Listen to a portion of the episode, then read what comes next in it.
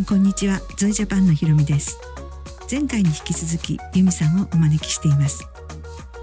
ご本人及び周りの方々の安全を考えユミさんという仮名で呼ばさせていただいています。ユミさんは風俗から抜け出そうと思ってもなかなかできない辛い時期を過ごされたのですが今は風俗から抜け出しておられます。今回はその体験からユミさんが子どもたち親御さんたちをはじめ多くの人たちに伝えたいことを語っていただきます。ユミさんあの実際風俗の仕事から抜け出したいという思いを持っていながら抜け出せなかった一番の原因は何だったのですか？ですね。風俗業界っていうのはやはり昼食よりも時給が良くていつでも働けるっていう時間の融通も効きますしすぐ休むこともできますのでその日に行かないということもできますのでの働き方が、まあ、メリットということで働いていましたね。あとは仲良くなってるスカウトマンが複数いるんですけどもそのスカウトマンとまあ、連絡すればすぐその日のうちにお仕事も紹介してくれますし、すぐにお金になるっていう窓口が、夜の職業の窓口がすぐにあって、その日にお金を手に入れれるっていう環境ですので、なかなかやめづらいっていうところがありましたね。なるほどね。まあこういう状況に陥ったね子供を救うために親として何ができるかなって考えておられる方々もいらっしゃると思うんですけれどもなんか具体的にできることってありますか？私の場合ですとその親はこの風俗業をしていたり夜帰ってこなかったり、うん、してても怒られなかったので少しは注意されたり怒られたりして向き合ってもらえたらよかったかなとは思います。うん仲いい友達とかが家に帰ってこなかったり、ちょっと悪いことをしちゃったりした時に、その友達の親が友達を怒ってる姿を見ると、あそこまでしてくれるんだなって、まあ、客観的に見ていましたし、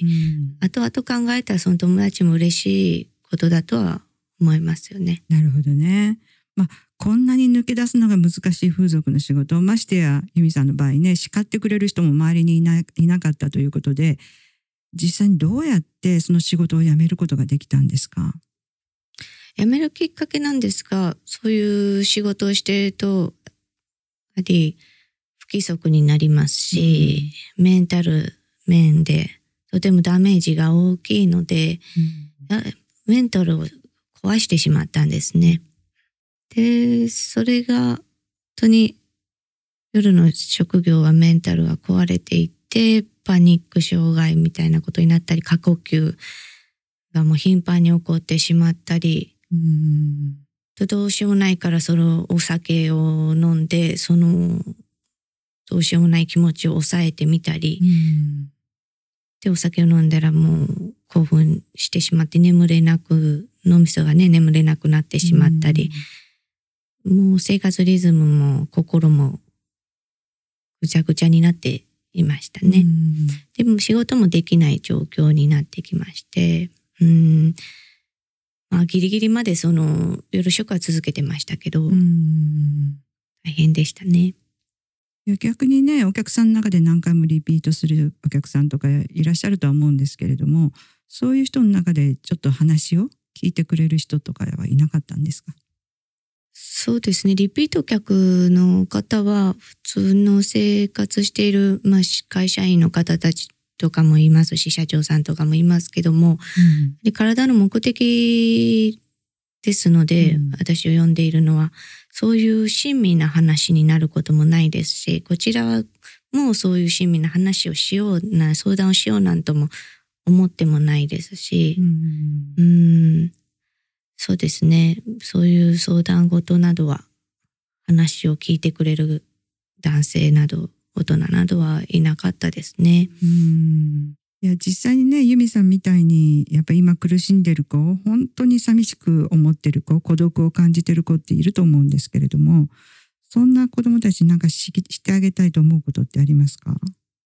でそういう本当に孤独の中で誰にも話せないような状況の子がもうたくさんいると思いますので、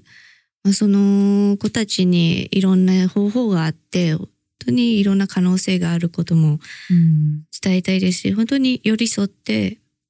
えーサポートできる、もうお話を聞くだけでもうんできたり、信頼関係を築いたりうんしていきたいなと今は思ってます。なるほどね。まあね、本当に傷ついて毎日怒りや悲しみを抱えて生きている子とかね、自殺願望の子みたいな子供たちから、まあ相談に来ること、あの、ゾイジャパンの方にね、相談来ることあるんですけれども、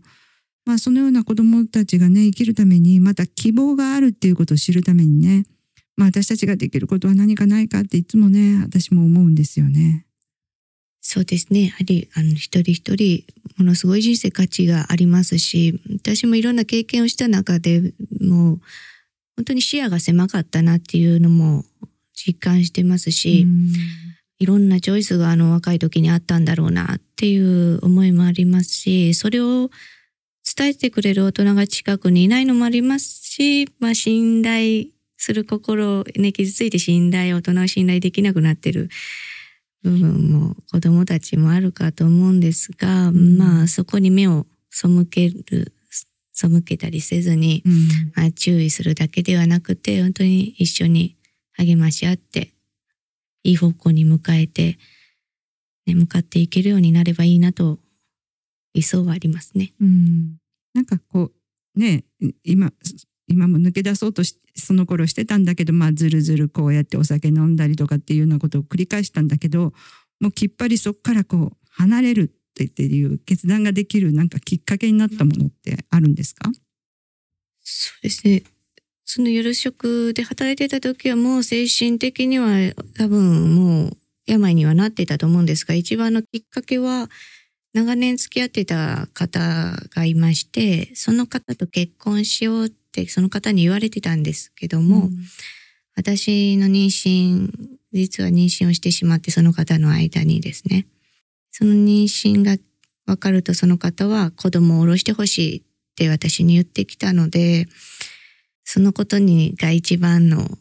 心のダメージになってしまって、うーん、あ、こんなままじゃいけないなってやり直すきっかけにはなりました。あとはそのお母さんがその子供を産みなさいと言ってくれたんですよ。ああなるほどね。うんそのことが本当に救いで、そっからも、あこのままではダメだな、どうしようかな、人生という考えることもできましたし、うん、その子供は結局は流産をしてしまったという形ですけどもね。いやーきついですね本当に想像を絶する苦しいところを本当に若い時にね通られてしたっていうことですよね。そうですね。その、彼とはその後別れたんですけども、その後に本当に精神的にさらに悪化しまして、統合失調症のようなこの幻覚、幻聴を見る状況になってしまいまして、うん。外で倒れて救急車に運ばれていきまして、本当に自分の感情をコントロールできないくらいの状況になって暴れたりもしますけども、うーん、もう、ものすごい状況になってしまって、その時にインターネットであの、牧師さんを見つけまして、あネットで。そうですね。それは私の知り合いが見つけてくれたんですけども、その方を家に呼びまして、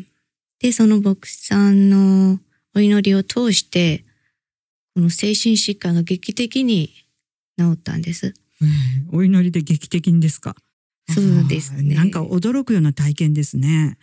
本当に我に返るような、それまではもう自分自身が何か誰なのかもわからない状態、錯乱した、混乱した状態だったんですけども、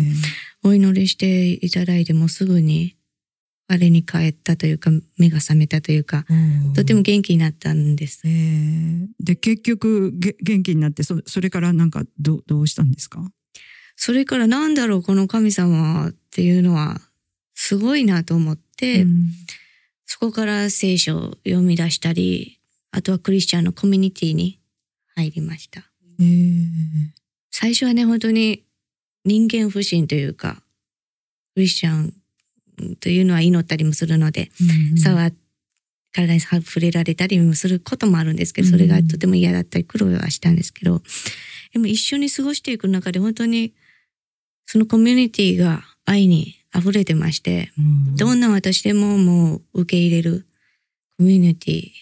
で一緒にご飯食べてたわいもない話をしてっていうのを続けていくうちに余計メンタルが癒されていったっていうのもありますし、うん。あと友達は以前はね、そのコミュニティに入るまで心を打ち明けれる友達はいなかったので、そこで何でも話していくうちに、だんだん元気になっていきましたね。う。ん。なんかね今由美さんとお会いしててねちょっと想像できないんですよね、私の方から。過去知らないだけに。なんか普通のね行動力のあるエネルギーにあふれた昔からの友達っていうそんな雰囲気しかないんですけれども、まあ本当にね今いろいろな新宿とかねあ,、まあ、ああいうところに行くと、まあ、路上で座り込んでるような子どもたちがいるんですけれども。まあ彼らに直接何かしてあげれるとしたらどういうことしたいですか？で彼らと関係を持っていきたいなと思いますね。うん。友達になっていって、まあ何でも話し合えるような、安心できるような関係ができたり、お互い気さくに交流できるような場所があったり、ご飯を食べてね、お互いもない話をしても、いつでも来れるような、そんな安全な場所を作りたいなっていうのもありますね。なるほどね。まあね、ああいう夜の街に来る人っていうのは、まあ多かれ少なかれ自分を認めてほしい、受け入れてほしい、愛してほしいと思ってきているんだと思うんですけれどもね。そうですね。私自身もその夜の街で、その、10代の頃から過ごしてたので、あ、これこの男女の性的な関係が愛なんだとか、こう、偽りでこう、好き嫌いとか言いながらするのが愛とかね、思ってましたけども、うん本当の愛の形っていうのはそういう形ではなくて、そういう嘘偽りの愛を語って、上辺だけの愛、性的なことだけの愛は、本当に人生を破壊していく力だったと私は思ってますねう。んまあね、私自身もね、感じることなんですけれども、やっぱりこう、心が弱っている時の出会いとか恋愛ういうんのは結構後で痛い思いをしている人が多いように思うんですよね。まあ精神的にね自分が健康な時にこう出会ったりすると、ううんん、例えばうんちゃんとした判断ができるっていうかあせちゃんとした選択自分が納得できる選択ができると思うんですけれども心にダメージを受けているとねちょっと優しくされただけでなんかこうその情に転がり込んでいくとかうんうん、後でもっと辛い思いをするなーってなんとなくは分かっているんだけれどもその情に転がり込んでいく自分を止められないとかはい。まあそういうような目に遭っている人がね結構いるような気がします。まあそういう状況下の中ではねどんなに自分を擁護しようとしてもなんか他人にねあの私はちゃんとこうしましたって胸を張って自分を正当化できるようなことはできない。正当化ができないっていうこともよくわかってるんですよね。だからこう、その、都合の悪いことは隠してしまう。こう自分がいてね。で、だから余計にこう暗い気持ちがつきまとって。だからこう、被害に遭ってる子供たちにね、これをしちゃダメとかって、やっぱり注意する前に、まずは心が健康になる、うん、サポートをすることができないかななんて思いますね。先生、本当にそのサポート、健心のサポートっていうのは大事だと私も思いますね。本当にそのままで受け入れられているっていうことも知るべきですし、本当に価値がある人生だっていうこともしね、どんな方でも本当に価値がある、生きてる価値があるっていうことをね、気づいていただければなという思いますね。うんなんかね、あの、クリスチャンなんかよく神はあなたを深く愛していますよなんて言ってて言われるんですけれども、まあそれを実感するためには、やっぱり先ほど言われたような、ちょっと一緒に時間を過ごすとか、受け入れるとか、食事をするとか、そういうことをこう、続けていくっていうことなんでしょうかね。そうですね。私自身もそのね、君は愛されるために生まれたというこのクリスチャンの賛美があるんですけど、うん。それ聞いた時何の話だろうと全然心に響かなかったんですね、最初は。もうやっぱりそういうコミュニティで過ごしていくうちに、あ、私ってこの人たちに受け入れられてここにいていいんだって、だんだんこう、体感していくうちに自分自身のことも受け入れれるようになってきたので、やっぱ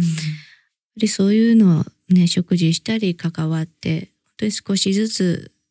ね、回復していったんですけども、うんそれが大事だと思います。なるほどね。ああ、今日は本当に貴重なお話をお伺いすることができてどうもありがとうございました。あの由美さんのね思いがこのポッドキャストを聞いている人に届いてほしいですよね。そうですね。うん今日は本当にどうもありがとうございました。ありがとうございました。えー私たちゾエジャパンについて知りたいと思った方はあのウェブサイトを確認してください。えっと URL は gozoe.jp になります。どうぞアクセスしてください。えー、ゾエでは制作集また労働搾取などの人身取引に関する無料のオンライントレーニングコースを日本語と英語で提供しています。より多くの人に知っていただくためにもお友達に SNS で情報を共有してください。またあのこのエピソードについてまたこれからのエピソードについてご意見ご要望がありましたら、えー私たちゾエジャパンのメールアドレス info at gozoe.jp までお送りください。お待ちしております。ではまた次回お会いできることを楽しみにしています。すべての人に手を差し伸べ、すべての子供を救うため、